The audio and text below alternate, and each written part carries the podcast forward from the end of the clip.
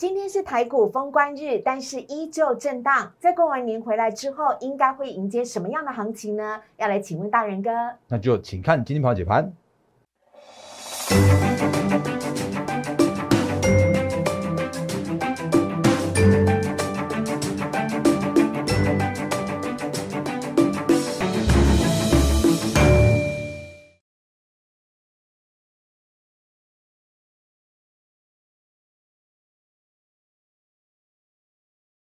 欢迎收看《忍者无敌》，大家好，我是施伟，在我身边的是陈坤仁分析师，大人哥你好，施伟好，各位投资们大家好，好要过年了，先跟大家来拜个早年喽，有请大人哥，好，那就祝福大家虎虎生风，如虎添翼，还有虎年行大运，谢谢。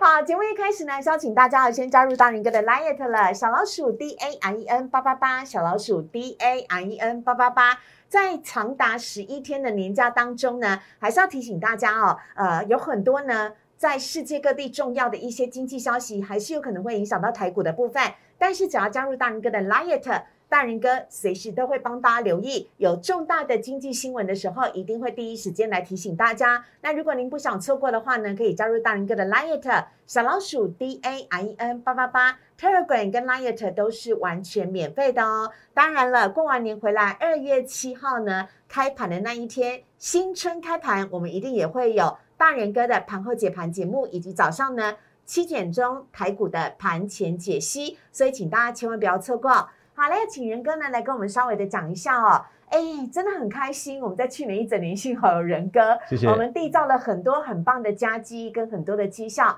但今天呢，封关日似乎行情依旧震荡，仁哥你怎么看呢？好的，那因为确实是最近的行情，今天我我这样讲好了，应该说今天总算封关了哦，因为前一阵子的行情确实是比较震荡一些些，那大家在担心的一些呃因素跟一些不确定的事情的话，会在我们的封关期间一点一滴、一步一步的去做一个厘清，所以后续我们可以会呃清楚知道说我们在开红盘的时候，回到一个比较属于基本面架构的一个行情的时候啊。依然是可以期待的。那我们来赶快跟大家快快速复习一下我们这几天发生的事情，然后还有接下来有有可能会遇到的一些相关的部分。那当然这几天还是比较偏向于震荡的部分。那像是前一阵子那个整个指数像这样大跌这样，像呃大跌这样先接近千点这样下来哦，那其实大家的一个心情应该是不太理想的。那可是呢，其实我们不断跟大家提醒说，其实这一个呃修正的过程之中，它就是一个市场上面因应一些市场上面资金的调整，或者一些不确定的因素。而有这样子一个动呃震荡这样一个过程，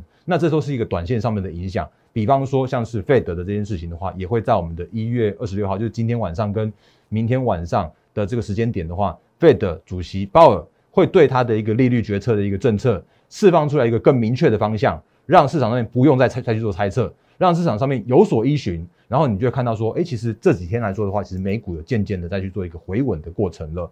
那另外的话呢，因为其实这几天也有一个就是比较麻烦的事情，是真的不知道那个嗯，俄罗斯跟乌克兰之间一些相关的纠纷会衍生到什么程度哦，所以短线上面的这些相关的题材面的一个部分来说的话，都在我们的封关之前来去做一个相关的影响，甚或是到我们今天为止的话，都还没有一个定案的一个状况，所以难免在今天的行情来说的时候啊，也会比较属于一个震荡的行情。那今天的话是呃开低之后震荡走高，然后就跟中场一样是小小跌了二十六点去做收盘。那因为其实我们之前跟大家说过了，过去五年哦，不含今年，其实其实过去的每年的五年来说的话，其实是每天呃每年的话都是做红盘去做封关的。可是今年的话稍微震荡一些些哦，所以其实今年已经那个跌破了去年那五年连续两呃连续五年这样一个红盘的行情。那今天的话是下跌了一个二十六点，然后中场的话成交量是两千两百四十一亿元。那所以为什么要说在我们封关之后，所有的事情或者渐渐都会做一个厘清？那甚至是我们还是一样跟大家不断的定调一件事情，叫做是，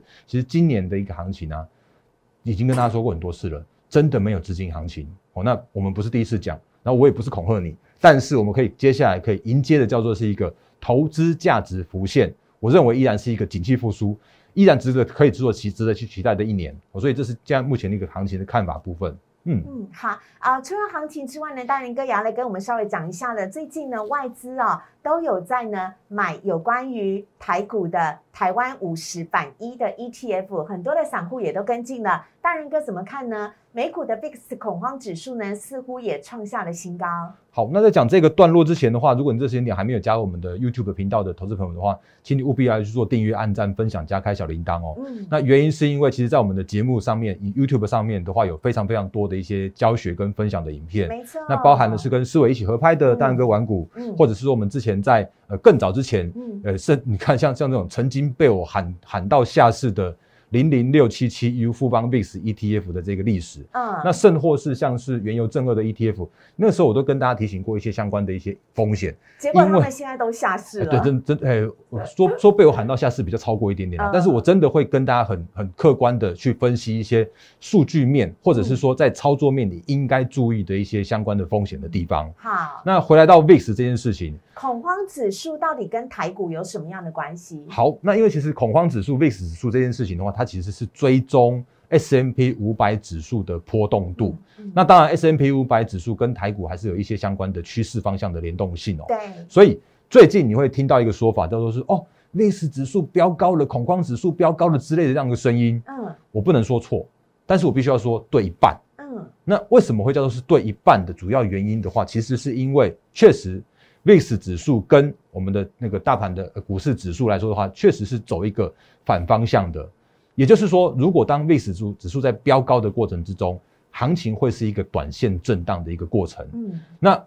我刚刚讲了，就说是短线震荡的过程。那万一如果你看到 VIX 指数在做一个创高，然后在拉回的过程之中，甚至是回落的过程之中的话，你要留意一件事情，叫做是有可能行情在这边去做一个回稳，而且行情有可能在这边去做一个往上去走阳的这样一个现象。哦。所以 VIX 你不不呃不但是要注意它的一个方向，你更应该要留意它的转折的这个部分哦。所以那个刚刚前面讲这么多，或许你没有那个听懂我们的文字的部分，但是我希望用有图有真相的方式来跟大家做一个相关的说明。好的。那这个是呃过去十年，我们把那个十年的 VIX 指数是蓝色的部分，和我们的大盘交易指数用红色的部分来去把它显现出来。是。那。哦，这个这张这张图的话，没有那么的贴切，因为我们刚刚前面所说到的 VIX 它是跟 S M P 五百的，可是我们用 S M P，哎，就是用呃 VIX 和大盘的指数的话，其实你可以看到同一个方向。嗯，好，所以我们来看一下，比方说像是这过去那段历那段历史好了，这里是哪里呢？来看一下，这是两千年，如果你印象还深刻的话，两千年的元月就是疫情刚开始那个时间点的话，你会发现说 VIX 指数确实是飙的高高高高高的，那是历史新高的一个一个 VIX。因为那时候疫情正开始，对，然后所以那个时间点的话，大盘也确实是破跌到了八五二三的那个那个波段的低点。对，可是你会发现这件一件事情，就是当 VIX 开始反转向下的时候，嗯，反而带来了叫做是大盘指数的一波的一个扬升，然后甚至是创高。那这是过去的十年的历史，你会看到这样类似这样的状况。这是二零零五年，但好像是升息的附近那个位置吧？嗯，你会发现说 VIX 一度飙高，然后呢，大盘就一路杀低。可是 VIX 在反转向下之后呢，大盘。就会去走一个扬升的行情，所以呃，甚至我们再把时间把它拉回到最近这一年来看好了，因为这是十年，你会觉得啊密密麻麻看不太懂。那但是我们都来看一下最近这一年的行情的话，你会发现说更清楚的现象就在这边了。嗯，那这是从呃二零二一年的二月，然后一直到最新目前的话是二零二二年的一一二月这附近的行情，你会发现说，哎，真的有，就是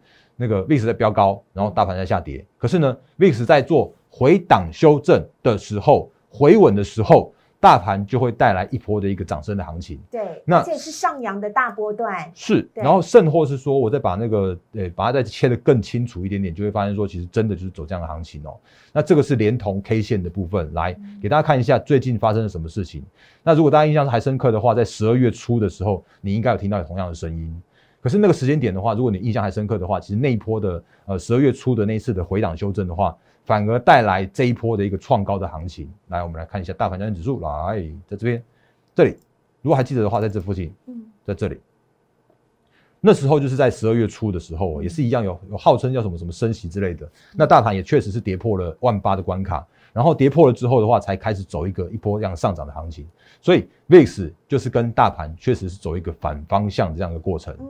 那最近这几天又有一样的现象发生了。然后顺便再讲一下，就是你会发现说，其实上一次哦，就是留了一个长长的上影线之后，才开始走跌的。是，那这一次的话，也刚好是在十二呃一月二十四号的那一天，有一个长长的上影线之后，然后开始就有一个震荡，然后顺势这几天来说的话，你可以去追踪一下，它应该会开始走跌的这样一个过程。嗯那当然这几天的话，因为台股要去做修饰了，所以嗯我们看不到那个 VIX 回档的这样一个过程。嗯那不过呢，我们刚刚前面所说到的，就是回到一个呃二月七号红盘日的那一天的话，如果 VIX 是在走跌的过程之中的话，你会发现说，其实大盘也就走向一个回稳的方向，嗯也就是走到一个所谓的基本面重新再回来的这样一个方向。嗯因为年前或者像是封关这几天来说的话，真的有一些些比较属于短线的资金在这边去做一个撤离的这样一个过程。哦，所以这是在 VIX 的部分告诉我们的一件事情。所以大人哥的意思是说，即使 VIX 指数啊飙升，大家也不需要太过担心，因为从历史看起来呢，在 VIX 指数只要它一旦回档，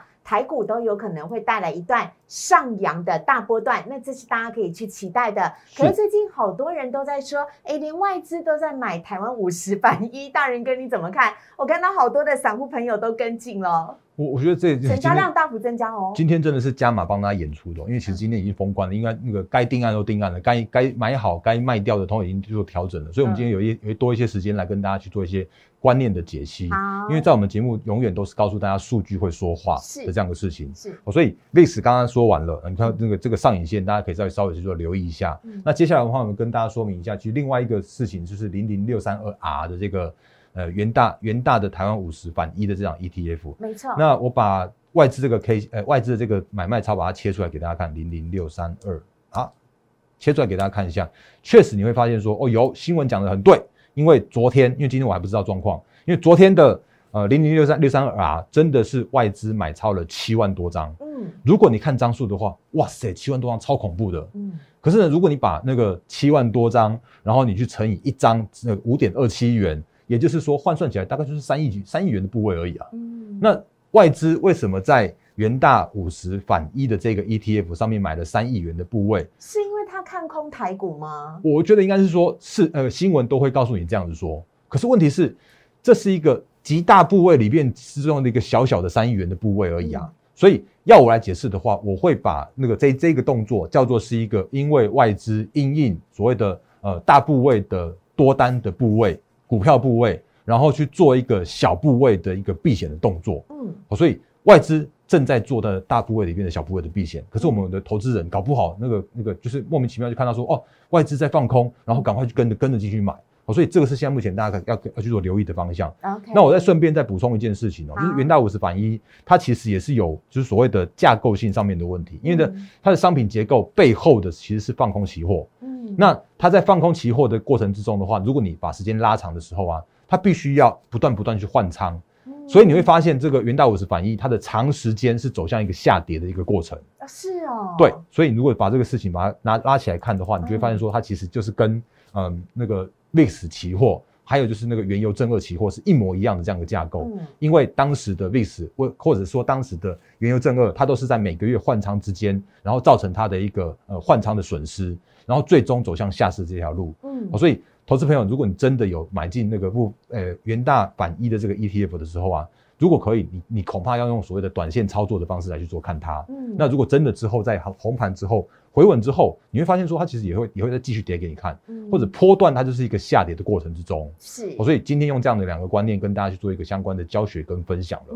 嗯，好，那当然呢，也要请仁哥赶快来帮我们稍微的看一下哦。今天呢，虽然是封关日，但我们还是要替联电打抱不平一下。外资降平联电了，好气哦！而且联电的 ADR 呢，今天早上美股封关，它就大跌了百分之七耶。那今天呢，台股收盘，它也是领头带跌整个半导体族群，包含了联电跌、台积电跌、世界先进还有利基电都下跌了。联电到底发生什么事情？联电是不是被误判了呢？好，嗯，因为其实如果就今天早上我的那个盘前提醒的时候，也有跟大家讲到联电的 ADR 大跌了奇葩的这这件事情哦。嗯那为什么它会大跌奇葩的主要原因，还是因为它昨天开了一场法说会。那它的法说会，它本来讲的非常非常棒哦。那因为原本它是说，嗯，像像是去年的营收获利的都创下历史新高，然后呢，今年的 Q1 持续看好，然后甚或是说今年的营收的成长动能可以可以看到两成的这样一个成长的动能。那原本会是一个非常棒的这样一个趋势的部分，但是他讲了一句话，然后造成了他今天的一个重挫。哪一句？那他讲的一件事情，就是说有可能会在二零二三年的时候，然后造成了二八纳米的这个晶片有可能会有所谓供过于求的这样的状况。哇，结果他昨天的 ADR 先点给你看，嗯那今天的话，其实台股就跟着一起跌给你看。是那可是如果回回来到所谓的连电的时候啊，我们之前跟大家说过了，因为这个时间点它真的是具有投资价值浮现的连电嗯哦，所以这个时间点来说的话，我们我觉得反而是觉得可以可以呃应该这样讲，就是说逢低如果有错杀超跌的这样子一个时间点的时候啊，反而你可以留意这个后续的一个错杀之后的更低更好的买点地方。那你看联电哦，其实它今天就就发生一样的现象了。来，以二三零三的联电，我把它切画面大一点给你看。好这边这条很很红色，也就是这条这条绿色的水平线的地方啊，嗯是呃五十六块，就是去年十月份的中旬的那个波段低点的那个地方。嗯那上一次的连电它跌破到了那个五十六块的时候，就带来了一波的买盘向上。那也是在所谓的跌破了季线之后，然后才有错杀更低更好买点的这样的连电。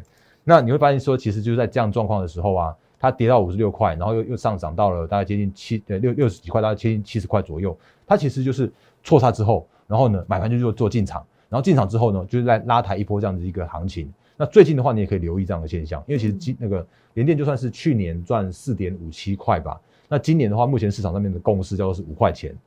就算明年有所谓的供过于求的这样一个产产能，但是那是明年的事情。对所以短线上面如果因为这件错错杀的这个过程之中，那现在这个时间点如果用五块钱的 EPS 来看的话，它其实评价就只有大概十一倍到不到十二倍的本益比的地方。嗯好，所以它就是一个回到非常非常具有投资价值的地方了。嗯那当然，我还是一样重申一句话，就是台积电，我觉得还那个看得非常非常好。然后呢，联电的话，我也看得非常非常非常好，因为那个今年怎么样，他们都是今年的半导体的这个这个趋势成长的方向是非常明确的。嗯因为包含了像昨天的利基电也开法说，然后呢，这个时间点的话，我们发现说，其实他们那个喊出来的部分的话，都是今年是看的还蛮不错的一一年。嗯因为今年依然有所谓的半导体在在所谓的抢晶片的这样一个过程。那或许在明年之后，那真的会有一些相关的疑虑发生。可是呢，如果真的造成了短线上面的一个错杀过程，或者说低点出现这个过程的话，我反而我我会帮联电去做送暖。嗯哦，那不过还是要讲一句话了，就是那个你买进台积电、联电这种比较是没有投资价值、没有没有没有那个资金的效益。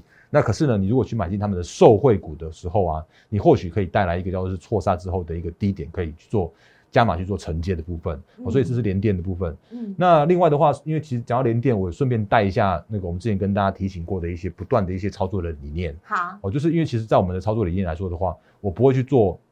那种追涨停、追追追追涨停，告诉你天天涨停板那种那种事情。我会告诉你说，如果真的有那个投资价值的好的股票的话，你反而应该要留意它所谓的跌出来的更低、更好的买点的部分。嗯那因为真的有太多太多的股票在这个时间点，你会发现，因为资金真的不是那么丰沛，所以在这个时间点，如果有一些那个资金不是那么青睐的时候啊，那它就真的会有所谓的呃卖压出现，或者是说真的不会有人去去做刻意去拉抬它它向上的部分。哦，所以这是联电的部分嘛。那或者说大家如果印象还深刻的话，就在去年我们之前就直接在我们的 Line 跟 Telegram 有分享给大家的，像是泰鼎 KY 这种股票，也都是一模一样的状况。因为去年的泰鼎，如果大家还记得的话，它也是在九月底的那个时间点啊，突然被了一个什么什么中国的错杀，然后呢，中国的那个限电的那些事情的话，让市场上面有让它去从七十几块跌到六十几块这样一个现象。可是这个现象其实它就是一个错杀的过程之中。那它那次的话，其实它就跌破了月线的支撑，然后但是跌破了月线支撑，